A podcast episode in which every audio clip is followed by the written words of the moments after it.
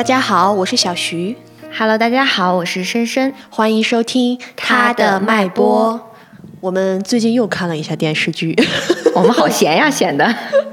对，我们就发现哈，尤其是看了很多韩国的这个电视剧，嗯、他们这两年啊，就聚焦这种女权文化和女性文化的影视剧很多，挺多的，像什么《黑暗荣耀》，然后《女王制造者》、嗯、夏娃、嗯、等等一系列这样的的片子，然后这种片子里面都会有一个很厉害的女主角。嗯，然后往往呢，这个女主角会做出一些在大家看来像是疯女人一样的事情，是的，对吧？就比如说那个《黑暗荣耀》里面的陈东恩，是的。但是其实她本身也是一个充满力量的角色嘛。对。那今天我们就很想去讨论的是什么？就是这些女人，她们到底是不是疯子呢？嗯，并且在这个过程当中，我们两个会分享一些自己生活里的发疯瞬间，来解答疯女人是如何炼成的。嗯，OK，那我们刚刚已经说了影视剧，就深深来分享一下嘛，就是你看过的那种印让你印象特别深刻的那种疯女人的片段。这个我必须要讲的，就是还是大学的时候就看的《权力的游戏》里的龙妈。嗯，我特别喜欢他，是因为他，你想他最开始就是，比如说被哥哥，为了哥哥是为了争取王位，然后去把他卖给一个所谓他要争取的一个军队的一个首领。那其实最开始他是一个非常被动的角色，嗯，但是后面当他的这个首领老公去世之后，他掌权了之后，他是很，他在这个期间是非常主动的去拿到了一定的权利，就是他的那种野心让我特别的喜欢，嗯、包括其实到后面他。虽然大结局的时候，他的确去屠城了，但是在我看来，就是特别在影视剧里面，这种是非常爽的，因为就是当呃女性真正掌握权力的时候，那种就就比如说《黑暗荣耀》里面也很相似，就是他的那种复仇感，那种、嗯嗯、呃特别让你就是这个在影视剧里面就让你特别的羡慕，所以就非常喜欢。嗯、我觉得这个里面可能她更多的不是疯，她让我觉得她是一个特别有野心的女人，但是我觉得有野心的女人一定也会被说成是疯女人吧。对，因为她不是那么的柔软嘛。你其实分享了一个非常具有 power，嗯，是的，权力这样的一个女性。我最近看的是另外一个，嗯，这个韩剧叫做《医生车志书》，嗯，它讲的是什么？就是这个女的四十多岁了。嗯，她在家里面就是要照顾自己的丈夫、自己的婆婆，还有自己的子女。天哪！但是突然有一天她生病了，嗯，然后她可能需要一定的器官移植，嗯，然后好巧不巧，就是她的丈夫好像是可以做这个器官移植手术的，对。然后最开始是说好的，但是她后丈夫临时跑了，就是从这一天开始，这个女人就大变。嗯，它里面有一个特别经典的片段，就是当她老婆回家之后，有一天晚上。她老公跟她分开睡嘛，她老公在睡觉的时候，她就在黑暗里这样看着她老公，嗯，然后她就狠狠的给她老公扇了两个嘴巴，好搞笑。然后她老公，她老公之前一直都是很那种趾高气扬的，但当时她被这个女的打醒了之后就很慌张，嗯、不知道发生了什么。然后这个女孩呢，也因为家庭，他其实本身也是一个很厉害的医生，他就失业了嘛，嗯、她做家庭主妇，他也因为这个事情之后重新学习，嗯、然后重新去当护士。然后他去的这个医院，好巧不巧是他儿子现在在工作的地方啊，因为他们家其实有点像医生世家，她她老公也是。然后在这个过程当中，就是她重新找到了事业，然后她也不会去受这个婆婆的摆布。同时，里面有一个很妙的桥段，就是她跟她女儿之间的关系，嗯，就是也发生了不一样的变化。就那段时间，因为这种影片拍的时候，她是在疫情的背景下嘛，啊，母亲会站在门口给自己的女儿外出的女儿递一个口罩，嗯，但那一天。她拿起口罩的时候，他女儿要去拿这个口罩的瞬间，他妈妈就自己戴上，然后对他说：“你自己去拿。”啊，就是从那一刻开始，反叛的小细节，对他一下子就变了，他的重心就放到自己身上。但是对于周围所有人的所有人都会觉得他是不是疯了？对，就会觉得他发疯了。然后这个片段，这个剧我的印象是特别深。哦，回来我也要去看一下。嗯，你也可以看一看。我们刚刚讲完了两个这样的形象，其实想说的是什么？在这个过程当中，大家觉得。女人的发疯在某种程度上其实是和女人的情绪相结合的，嗯，对吧？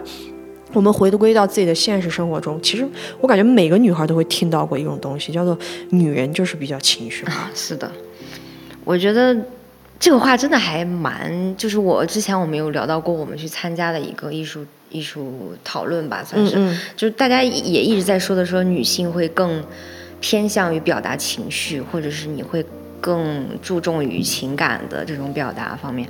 我首先觉得这个是人嘛，肯定会都会有情绪的一部分，就是，嗯。男人、女人都是会情绪化的，但是为什么我们在说我们如何看待女人的这种情绪化？其实有的时候，我觉得这种情绪化、情绪化，它是指对女性的一种标准。嗯，我的感觉是这样的，它是一种手段。嗯，其实，在某种程度上，他的这个手段是一种抑制的手段。为什么说他在抑制你的很多东西？就像深深刚刚讲的，其实大家都会有情绪，情绪是人天生带来的。但是你可以想象一下，想象一下你什么时候会有情绪？嗯，你在有需求的时候才会有情绪。是的，对吧？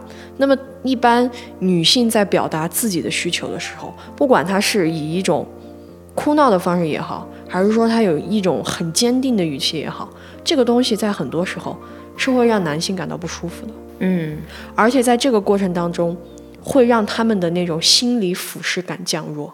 嗯，他已经习惯了。女孩在跟他沟通一些事情的时候，是隐藏自己的需求的，或者是绕着弯儿的去讲这个事情的，嗯，而不是说我很坚定说，我告诉你，今天这个事儿我是绝对不会做的。是的，他并不喜欢这种感觉，所以说在这个过程当中，我认为大家去看待所谓的你女人情绪化的说法，就是一种打压，一种去。想建立自己的一种心理俯视，然后获得爽感的东西。其实这里就是，其实我想到了一个事例，就是我们一直在强调女性很情绪化。那可能比如说我有见过，呃，一些例子，就呃一些影视剧里或者真实的事件，就是女性她可能在遭受到性侵犯呀，或者是性骚扰的时候，她其实拿出了她的理性，说我去跟律师、法官和这个加害者说，我想要得到的就只是你的道歉和赔偿。我们现在来正常的解决。这个问题，嗯嗯，但是他们可能反而会觉得，嗯，你被侵犯了，你怎么没有哭呢？你为什么没有闹？你难道是在诬告吗？所以这个很多时候，他们把女人和情绪化强行的是绑定在一起，对，认为你一定遇到事情，你就是一哭二闹三上吊，嗯，所以。一旦这个绑定了，那任何的正常逻辑是没有办法讲通的。就是他们不管你用任何的形式，他都会以这这一个标准去解释、解读你现在的行为。那就是说，要不你就是你看你理性了，那你就是被诬，你就是在诬告啊！你这么冷静，怎么可能呢？你一定要情绪化。所以我觉得这个就是就像你说的，他们掌握了是一个手段，他们掌握了这个话语权之后，他是可以随时给你定罪的。就是只要你有任何的行为是不符合他们的期待的。他们就可以加上说你们在情绪化，然后忽视掉你们真正在讲的东西。对，而且情绪化这个东西一旦带到你的头上，它有一个很恶劣的东西，就是你是不存在事实的。是的，他始终会觉得，因为你的情绪化会让你跟事实之间有距离。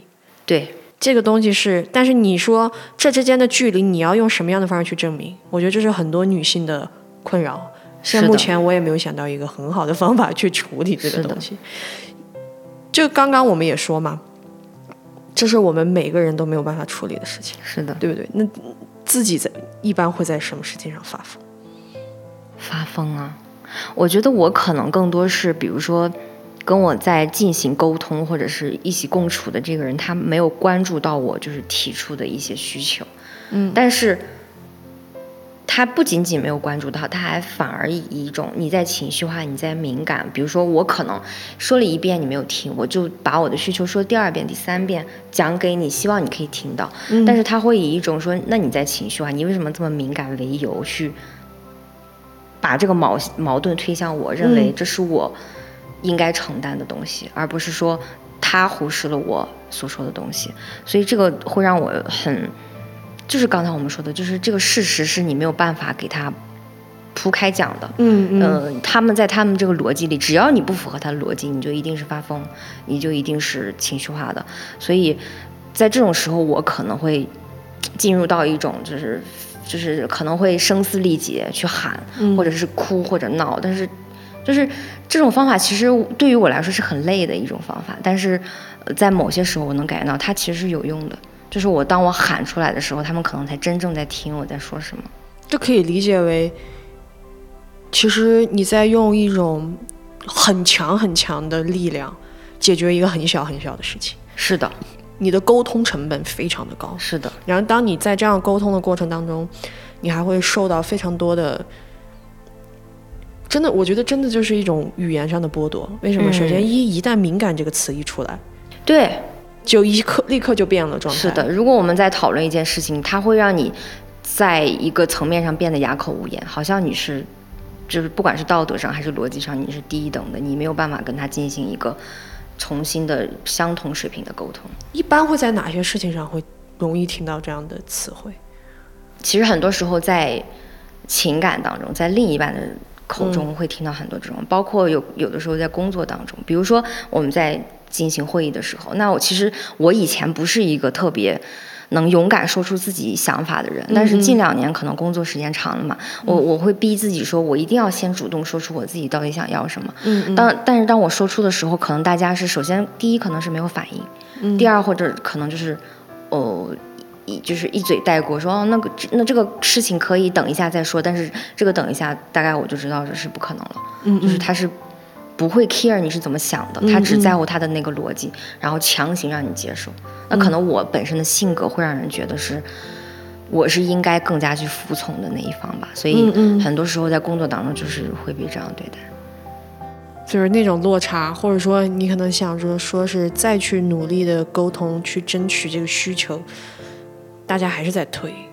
对，然后最后可能如果你真的在说的很多的话，大家会觉得，哎，就是会有一些其实还蛮我认为蛮污污名化的东西，就是说你为什么一直一直要这么强烈的自证呢？嗯你好敏感哦，你需要这么强烈的表达你自己吗？嗯就是他们，我觉得他们其实只是没有说出那两个字，可能在他们眼里就是你为什么要发疯呢？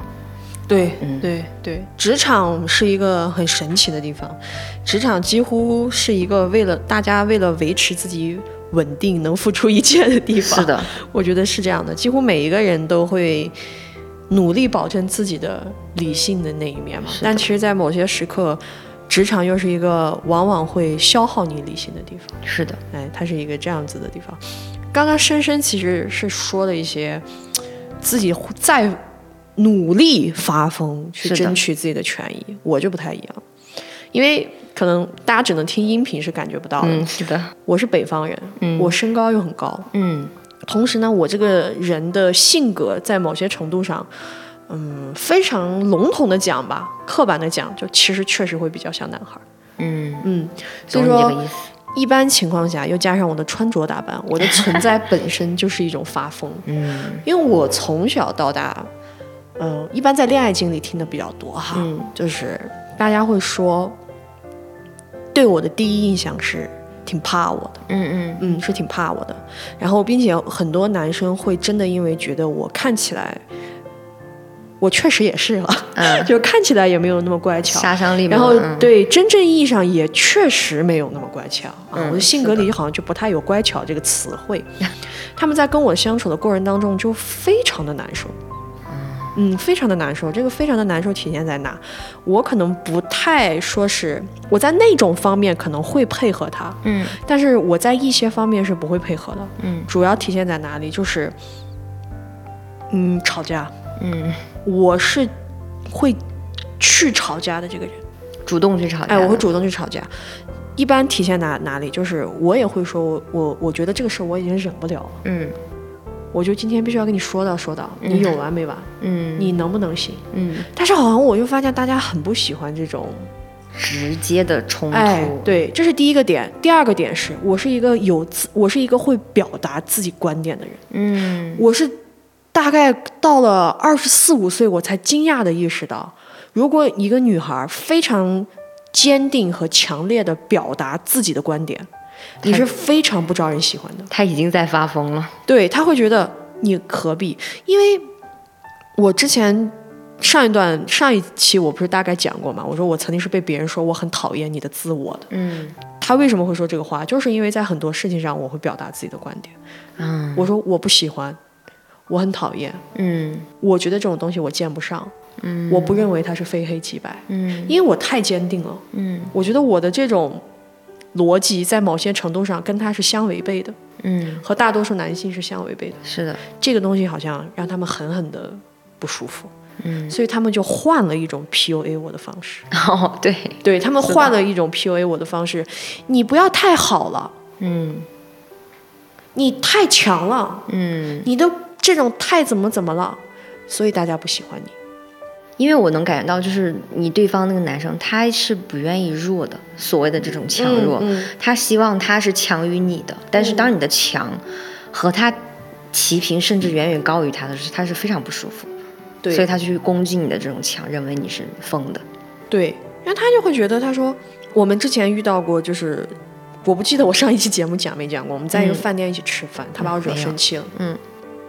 然后我当时就声就吼了他一嗓子，他你知道真的就那种，你为什么要声音在公共场合这么大声的喊？嗯，你知道吗？我当时就，当时虽然很难过，但事后想，我真的觉得很可笑。嗯，就是真的是没有地方能够说我了，给我的感觉就是。是的，就是那种感觉很强，而且所以说在我的人生的过程当中，我有很长一段时间，就是我我我真的是在努力的去跟别人证明，其实我是一个很温柔的人。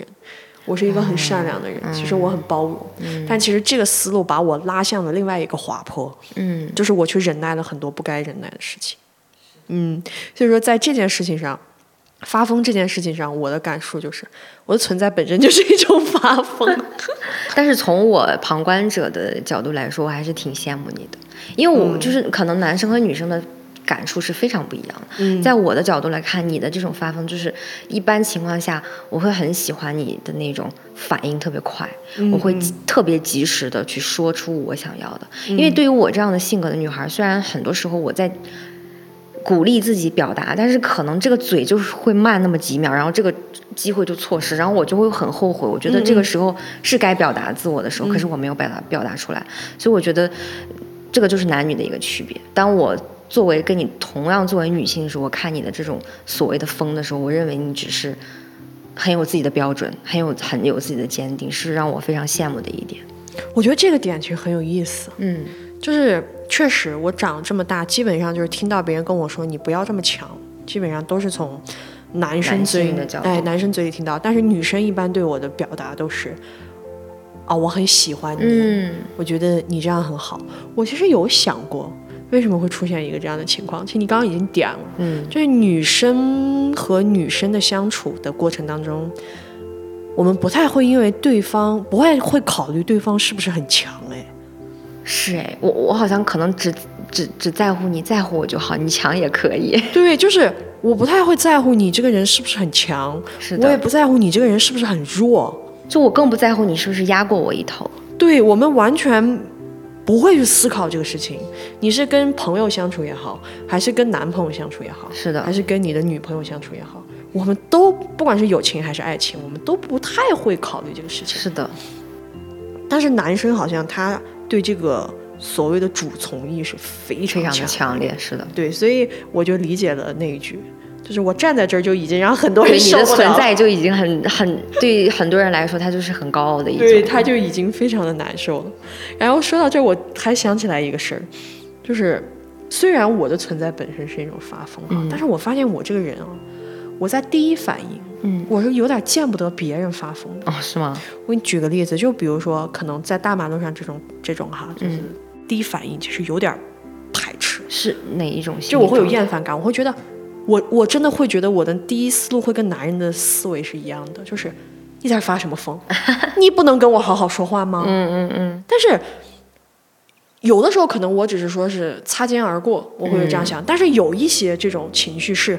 我其实已经完全明白人家为什么会发疯，嗯，他遭受了一个很糟糕的事情，嗯他现在这样子哭喊也好，还是说他表达自己也好，他其实在争取自己的权利。但是在我的理性知道这个现实的情况下，我的感性，他依旧还是，你为什么要发这个疯？你不能好好说话吗？嗯，因为我是从什么时候有这个强烈的感觉？其实我还是因为我跟你哦，是吗？对，因为。深深前段时间刚分完手，我大概知道是因为什么了。对，就是他在分手的时候，在处理一些事情的时候，他肯定会有很激烈的部分。但是我很理解他为什么会激烈。但是当他激烈的时候，我的第一反应就是有点，嗯，我懂你。对，然后我就在想，这个原因是什么？嗯，你觉得这个原因是什么？嗯，我觉得可能是。可能有一部分是因为就是。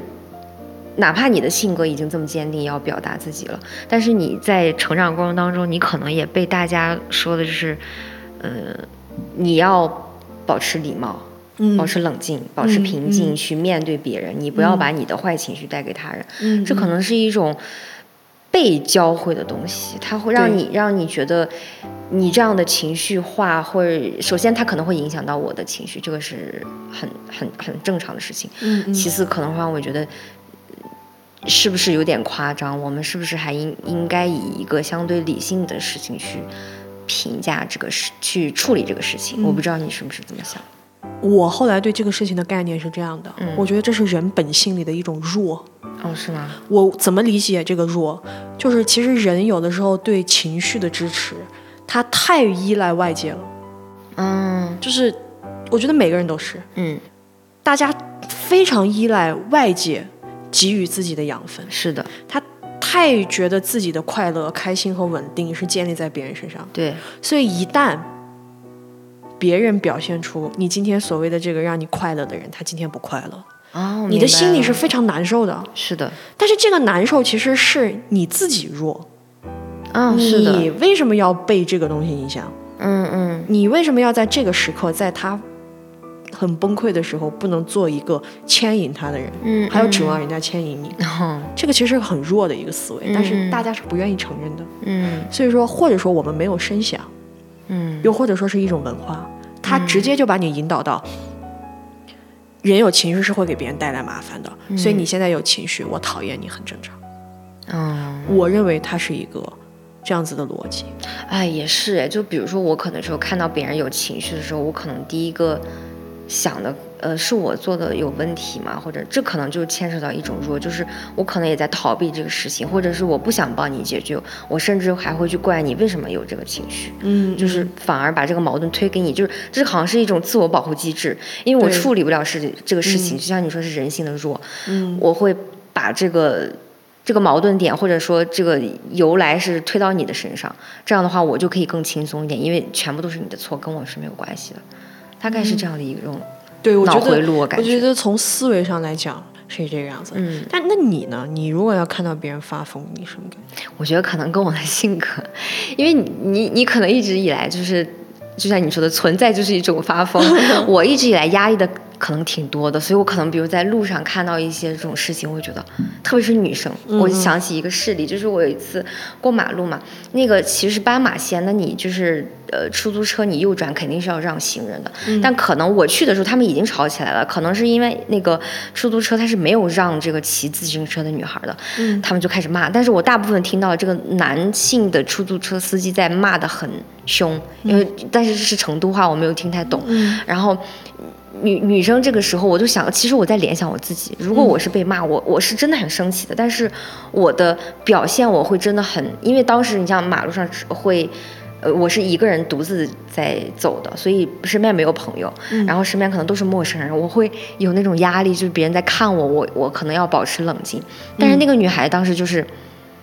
真的很生气，就是跟他对骂，说你给老子回来，然后就是用这种语气。我当时就是真的很默默的给他比了一个大拇指。我觉得这个风发的好，因为首先，的确我在我看来这个问题是出在那个车上，他没有让行人。那第二，你那个司机，你其实没有必要骂的这么狠。因为他可能只是一个大家撞，可能有一个有一个小冲撞，但是他骂的那些，我能感觉到应该是蛮不好听的话，所以把这个女生真的是惹得很生气。这个女生真的就是反应特别的快，而且我觉得其实我当时是在看她，她身边的人也在看她，我能感觉到说，也许身边人在看她的时候会觉得她是是在发疯的，是觉得她。太情绪化了，其实这个事情没有必要。但是反过来，我我我我会反而觉得很喜欢他这种做法，因为你真的是把你的自自己的情绪及时的放了出去。因为的确你是遭到了不公平的对待，不好的对待，所以你及时的把它放出去。我真的是跟我的性格有关，因为我我一直是想要试图尝试努力去发疯的那种，所以看到别人发疯，我还是蛮高兴，特别是女孩。嗯，就说到这儿。就就感觉就有点有意思了。你说你会很很喜欢看发这个这个也不是说，或者说你很想要去发疯。是的，你觉得为什么？我觉得首先就是从小到大没有很坚定的为自己发过声，所以反而对于女人来说，这个带引号的发疯是我们很好的一个发声的渠道。嗯，去，嗯，其实因为为什么我说它带引号，就是反而它告诉我们，就是你的任何需求、你的任何欲望、你的任何原则、你的任何底线是没有错的，也是没有罪的，也是，其实是完全，其实很多大部分女生，我感觉是完全没有超过所谓的这种，就是觉得他这个要求太过分了，所以我们通过发发疯的这种形式，我觉得其实是可以。让我们去达到一种，就是表达出我们最想要说的东西，不管对方有没有听到，但是最起码他把我们想要说的事情给表达出去了。所以在某种程度上，也可以证明女人为什么会发这个疯。是的，它其实是一种诉求的表达。对，因为我记得那会儿是是鲁迅先生说的吧？哎，不是特别有文化，大概意思就是说。你可能有的时候为了开一扇窗，你得把天花板掀。是的，好像是鲁迅先生，但是我也不记得了，都不太有文化。但反正这个里面其实表达出了一种东西，就是我觉得这个是一个在我看来要向男人学习的东西。嗯，人的一切是靠自己争取来的。嗯嗯，但是可能他们是被这样教育的，但是女性可能要花很长时间你才能明白。我是要去争取的，然后在这个过程当中，我没有一个比较好的路径，嗯，可能我们是会走一点弯路，那这个弯路可能就是会是一些比较情绪，就所谓的情绪，是歇斯底里的一个这样子的东西。是的，因为我觉得可能女性长时间以来，她，嗯，她们被制造成了那种不停的被迫的自信，嗯嗯，所有可当然，我觉得从比如说我们很小的时候，我提出说。妈妈，我不想吃这个菜，或者是我不喜欢这个男生，或者我不喜欢什么东西，都是很自然的。但是不停的，特别是女生听到的这种规训会很多，说女生你穿裙子应该怎么样，你吃饭应该怎么样，你你坐姿应该怎么样，你站姿应该怎么样。所以慢慢的，好像给我们加了不很多的枷锁，让我们不停的去想，我们的要求有错吗？可能我吃饭的时候就是想翘个腿，我或者是真的就像。黑帮老大一样那样做不可以吗？就是这是我的本身的想法，我人最基本的想法。可是这种规训我们内化了之后，我们反而别人都没有说，我们就自己在自省，不行不行，我们这样不对。你说刚刚那个坐姿，我特别有感触，因为我真的就是一天就是那种翘着腿，我懂，这个我看到了。我小的时候就这样做，然后我妈跟我说，她说你不要这样做。嗯，我说为什么？因为我爸就是这样做的。哦，然后他说，因为你是一个女孩儿，哦，那个时候太小了，是的，就觉得哎，我就不那样做。对，后来我仔细的想了一下这个逻辑，你好好想，你的这个坐姿，你自己又看不到，是的，谁在看？是的，你父亲在看，你母亲在看，未来的时候是你的朋友在看，在未来是你的男朋友，是你的老板在看，是的，或者说什么人在审视你？对啊，这个坐姿做的好看。对于我个人而言，没有任何用处。是的，但只是在服务别人。是的，对，所以我对这个事情印象也特别的深。当时就觉得，哦，那为什么爸爸可以这样做，我不可以这样做？是的，所以其实反过来，为什么女生一定要发疯？因为他们制造这种逻辑其实是特别压倒性的，也对。其实他也没有任任何的逻辑，就是他就是给你强绑定说女性你一定要怎么样，就像我妹妹，她现在才小学，她可能坐姿也会，就我妈妈每天都说她走走出来像黑帮老大一样，后面跟后，我就很羡慕她。我说妈妈这怎么了？她说她是一个小女孩。我说小男孩为什么走路那样你们就不说呢？这这这就是。非常强盗的一个逻辑，所以女生面对这种强盗逻辑，我们没有办法以一种非常礼貌冷静的方式去回应，我们只能用类似的强盗的方式，就是发疯去回应你们，说我就是不想这样做，我没有办法做到像一个你们所谓的 lady、所谓的淑女那样去服从于你们，让你们去审视我，就仅仅是因为你们看的舒服，我就必须要这样做。那说到这儿，我觉得有一个这样的东西就出现了。所以说，其实没有一个人在最开始就发疯。是的，大家都是在努力的去沟通，后来就发，后来才发疯。是的，对啊，我们处理事情的方式是这样的，对对吧？但是为什么大家只记得我们所谓的无理取闹和歇斯底里？因我从我个人的角度来讲哈，就是我刚说，我为什么说一定是先从一个比较沟通的方式，然后再去一个这种，因为我个人的性格，虽然我已经非常的这种，嗯，看起来很那个，嗯嗯，但是其实我还是会有一些女孩的弱在里面。我举一个例子，嗯，我们两个人大概应该是在上个月的时候出去玩儿，嗯，那天我穿了一个绿色的短裙，然后深深也穿了一个短裙，我们当时坐在一个广场，嗯。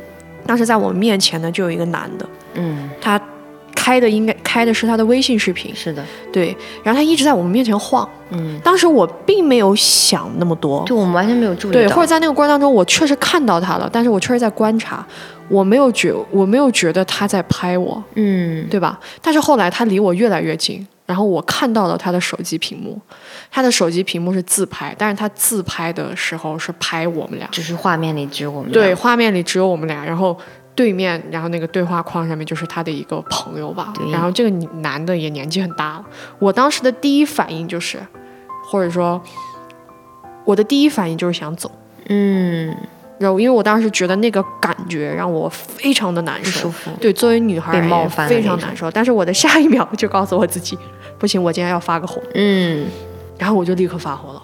但是因为因为太不舒服的，最后的选择还是我们两个人离开了，而不是那个男的离开了。对，因为其实你发完火之后，这个男生，这个男性，他呃年龄相微会大一点，他的嗯脸上是带着带着一种非常得逞的笑容，是的，让人非常。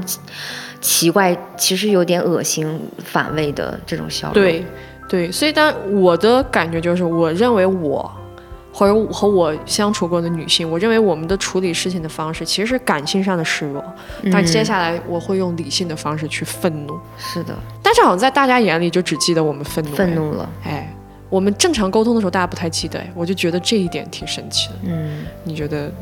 我觉得可能还有一部分就是他们有点。故意不想处理你这个事情，也有可能吧。就是比如说，嗯，他其实也听到了你的这种想法，但是呢，他会觉得说，我不想要去，就是就是，我觉得想起了你之前说的，就是他没有把你当成一个完整的人，嗯，所以你的一些需求，你哪怕我真的听到了，但是我不想理会。所以你想他，他当时露出那个笑容的时候，我们其实是，包括你给他发火的时候，其实我们的意思是你走开，你其实是伤害到我们，冒犯到我们了。但是他满脸的不在乎，其实他是知道的，明明他知道这个症结在哪里，但是他是不愿意去做这个事情的。不是这个事情是这样的。然后除此之外，我还有一个思维，嗯，我觉得是因为我们正常沟通的时候，他们已忽略了。嗯，但是当我们用一些愤怒也好，还是说是这种无理取闹、歇斯底里、情绪化的时刻，让他们不得不面对了。嗯，你大概明白我啥意思？就是比如说，我今天跟你聊，我说深深这个事情，我想这样处理，嗯，你可能不太会理我，哎，你可能会说等会儿再说。但如果我抓住你，我说我告诉你，今天生起这个事情必须处理，你怎么把我的真名暴露？不好意思，反正就是我说出这个话的时候，你可能就会觉得，啊，我必须要面对这个事情了。嗯，我必须要面对这个事情了。其实这个是女性在和别人相处过程当中非常有力量和 power 的部分。是的，嗯，但是一般情况下，就像我说的，力量它有的时候它会成为一个，它是有能量的东西啊，嗯，那它就有一定的重量。对吧？他会有一定的 push 感。嗯。那如果对方是一个比较弱的人，他就会被你这个 push 感伤害到。嗯。那要么伤害到之后，就是他会逃避；要么就是他会用一种很恶的思维去 PUA 你的这个力量和状态，对吧？我觉得大家可能会在情感生活中比较经常遇到这样的一个感觉。嗯。就是我可能就会，我就会觉得，那大家会记得我们这些东西的原因，大多数都是在这个地方。但也就像我刚刚说的，这种 power 它是一种能量，那能量有的时候它可能就是会有一定的伤害在。嗯，那你会觉得疯女人到底是好还是坏？我觉得，作为我们自己来说，如果是一种以我本位的角度去思考，嗯，我认为女人发疯是刚刚好的。就是很多时候我们其实选择的就是这个冒号的发疯，我们其实就是有点接上你刚才说的 power，就是我们想要以一种有力量的方式去。讲出我们今天要处理哪些事情，我们受到了哪些伤害，一件一件的摆出来。嗯所以很多时候，嗯，这个发疯它可能只是说我们的一个途径，让我们去通过这个途径，把我们的呃想法、需求、底下去讲清楚、说明白，然后也同时让我们能就是，虽然“发疯”这个词就是在外人或者说我们跳出我本位这种。这种思维，他们会看起来你们你们肯定是坏的呀，因为你们的情绪化会影响到，好像好像你们是没有在处理这件事情的。但是真正女性她在利用这个发疯的时候，她其实是，就像你说，我是在用我的理性去发疯，嗯，我在。无尽的表达我现在的欲望，就是我也要告诉我自己，我的欲望是完全不过分的。我这个讲出来之后，你们是必须要去接受的，因为这就是我的诉求，没有可以退步的余地。哎，你说到这儿，让我一下想起了我人生中最爱的美剧啊，哪一个？黄石啊，黄石里面有一个很厉害的角色，就是他几个子女里面有个女孩，嗯，这个女孩从出场。就给人一种特别歇斯底里的感觉，嗯，就是他会开着车开着车就崩溃。啊，然后会经常哭，然后打别人，会怎么样怎么样？但是你你看到后面，你会发现他是唯一一个在处理事情的人。啊，明白。它里面有一个特转，我在我看来就是一个很神奇的转折镜头，就是他有一个弟弟，他弟弟是一个律师，然后这个女孩呢，她是一个非常厉害的金融搞金融的，嗯。他他弟弟跟他一直非常的不对付，他弟弟经常对他说一句话，就是你就是一个爱哭的小女孩，嗯，你就是喜欢怎么样怎么样去找什么什么。后来他们家发生了一件非常严重的事情，他弟弟呢没有承受住这个压力，把他们家的秘辛，因为他们家。拥有全美国最大的农场。啊，像这样的企业家，就把这种秘辛，他肯定这种秘辛就会有很多放不了台面上的事情，就是全部告诉了一个记者。哦，因为他没有顶住那个压力，嗯嗯，后来他又没有顶住这个压力，因为他解决不了这个事情了，他就把这个事情告诉了他姐姐，嗯，然后他姐姐就是非常崩溃的揪住他的头发，把他扔到了他的父亲面前，嗯。然后他的父亲说的，就是在我看来的一句点睛之笔。他父亲说：“你到底做了什么，让我们家这个最勇敢的人现在居然这么恐惧？”嗯，哦，我在那一刻就明白了，就是他那个剧里面，就是他他人生中他的恐惧有两回，但是。他都经历了非常惨烈的后果。嗯，第一次恐惧，因为不敢骑马，他的妈妈被马砸死了。嗯，第二次恐惧是因为他流产，他没有选择告诉父母。嗯嗯，去了一家很一般的医院，把他的子宫整个取掉。哦，所以他就一直在用理性。强迫自己要强势，嗯，强迫自己不能去恐惧，嗯嗯，所以我当时就觉得，你刚说完这个之后，我一下子就想到了这个女性角色，包括我，我想起你刚才说她开车的时候会哭啊，会打别人啊，其实我发现她他们的这种情绪出口，在我来看是其实蛮健康的，因为就是前一段时间网上大家都在说的要及时发疯了，嗯，因为反而你把你的所有情绪。发给别人的时候，其实是身边的人。我之前也看过一个所谓心理学的一种研究，它其实是一种理论。当你发出这个疯，当你把你的情绪全部一下释放，身边人其实他们是会做到去配合你的。对，因为以前我会有那种自省，觉得说我不想发疯去伤害到别人，但是我后来想，其实。呃，这是这也是一种其实挺奇怪的脑回路，就是其实你的这个风是伤害不到别人的，反而会让别人去真正重视你在说的事情，并且愿意去配合你，认为你是真正在处理这个事情，他愿意去跟随你去配合你，并且去就是重视你的这个想法。对，你像我会觉得是好是坏，我觉得他可能不是，这不是一个，这不是女人的好坏问题，我觉得他是一个。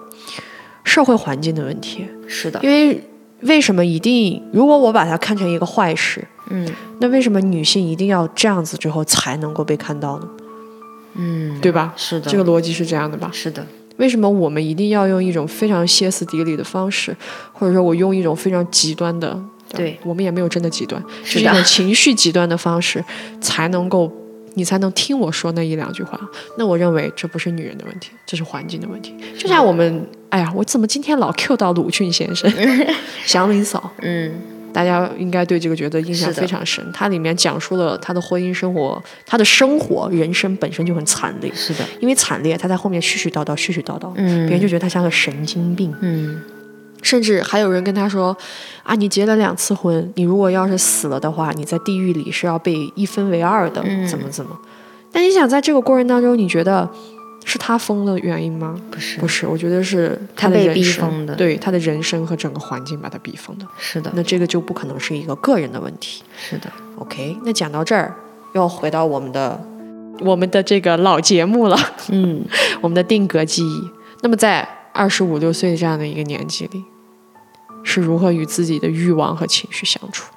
我觉得你这里说的这个欲望和情绪特别特别有意思。嗯，首先人嘛，其实人的欲望真的挺强的。嗯，其实，在我的成长过程当中，我也会的确感受到我在那种自省和欲望之间的挣扎，让我特别的难受。嗯，其实我这个欲望是蛮很强，很多欲望都很强烈的。嗯嗯，但是一些规训和自省让我学的所谓的。所谓大众认为的让我冷静下来，去闭嘴，去不说，闭口不提我这些欲望。可是它永远在那里，我会心中 就是身体里好像有一一一一团火或者怎么的，就让你会让你很难受的。所以我现在可能更想说，不管我这个欲望到底正不正当，首先我的前提肯定是在我我肯定是没有主观意愿去伤害别人的情况下，我认为我的欲望一定是正当的。对，就包括我看我身边大部分女孩，她们的欲望其实说实话，完全没有那种侵犯性或者压迫性的欲望，对，她们都是跟自身有关的。希望我的，我的，我的和别别的女生或者是你们认为心中女生的不一样，是可以被认可的，可以被大家最起码允许存在的。所以我认为说，我现在可能不管怎么，我会都会先，甚至是逼自己先首先把自己的欲望就说出来。我这这个必须要。先把我，哪怕是我自己都认为可能好像有点恶劣的地方先摆出来，就像老话说，丑话说在前面，就是把我这个人。我的最贪婪的欲望、最不好的东西，全都摆在台面上，你们都来看，我没有关系。我希望这些东西是可以被允许存在的。这样的话，我自己也舒服。那周围的人，你们至于你们是否 要接受，是否要允许，那首先我改变不了。如果你们能允许，我很感谢你们；如果你们允许不了，但是我我觉得那反而是一种刺激，让我更想告诉你们。嗯，我对这个事情态度是这样的，我觉得是。面对自己诚实一点吧，我觉得很多人面对自己都挺不诚实的。是的，对，像我们看《始于极限》那本书里面，他提出了一个概念叫“恐弱”嘛。对，就是说最开始的时候，女权主义是恐强。是的，就是女性不能聪明，女性不能有自己的权利，女性不能够怎么怎么样表达自己的观点，这个东西叫恐强。但是这两年出现了一个新概念，叫做恐弱。对的，就是女性不能够表达出，其实我确实想当家庭主妇。嗯。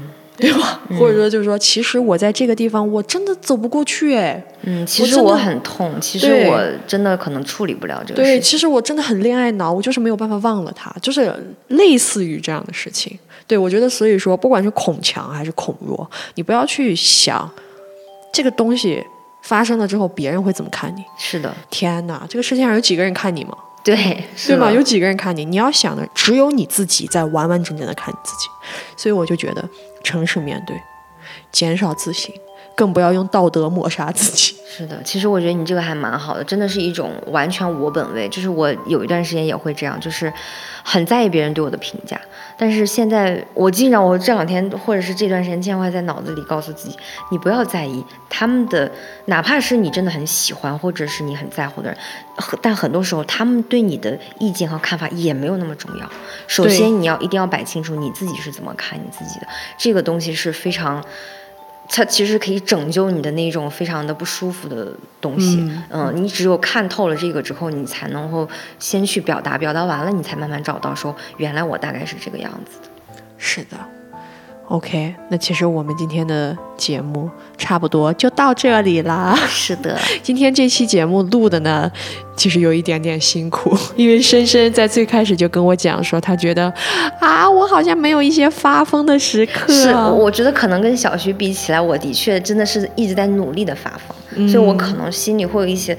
我我我怕会讲的很重复，但是我真的很努力的在鼓励自己去发疯。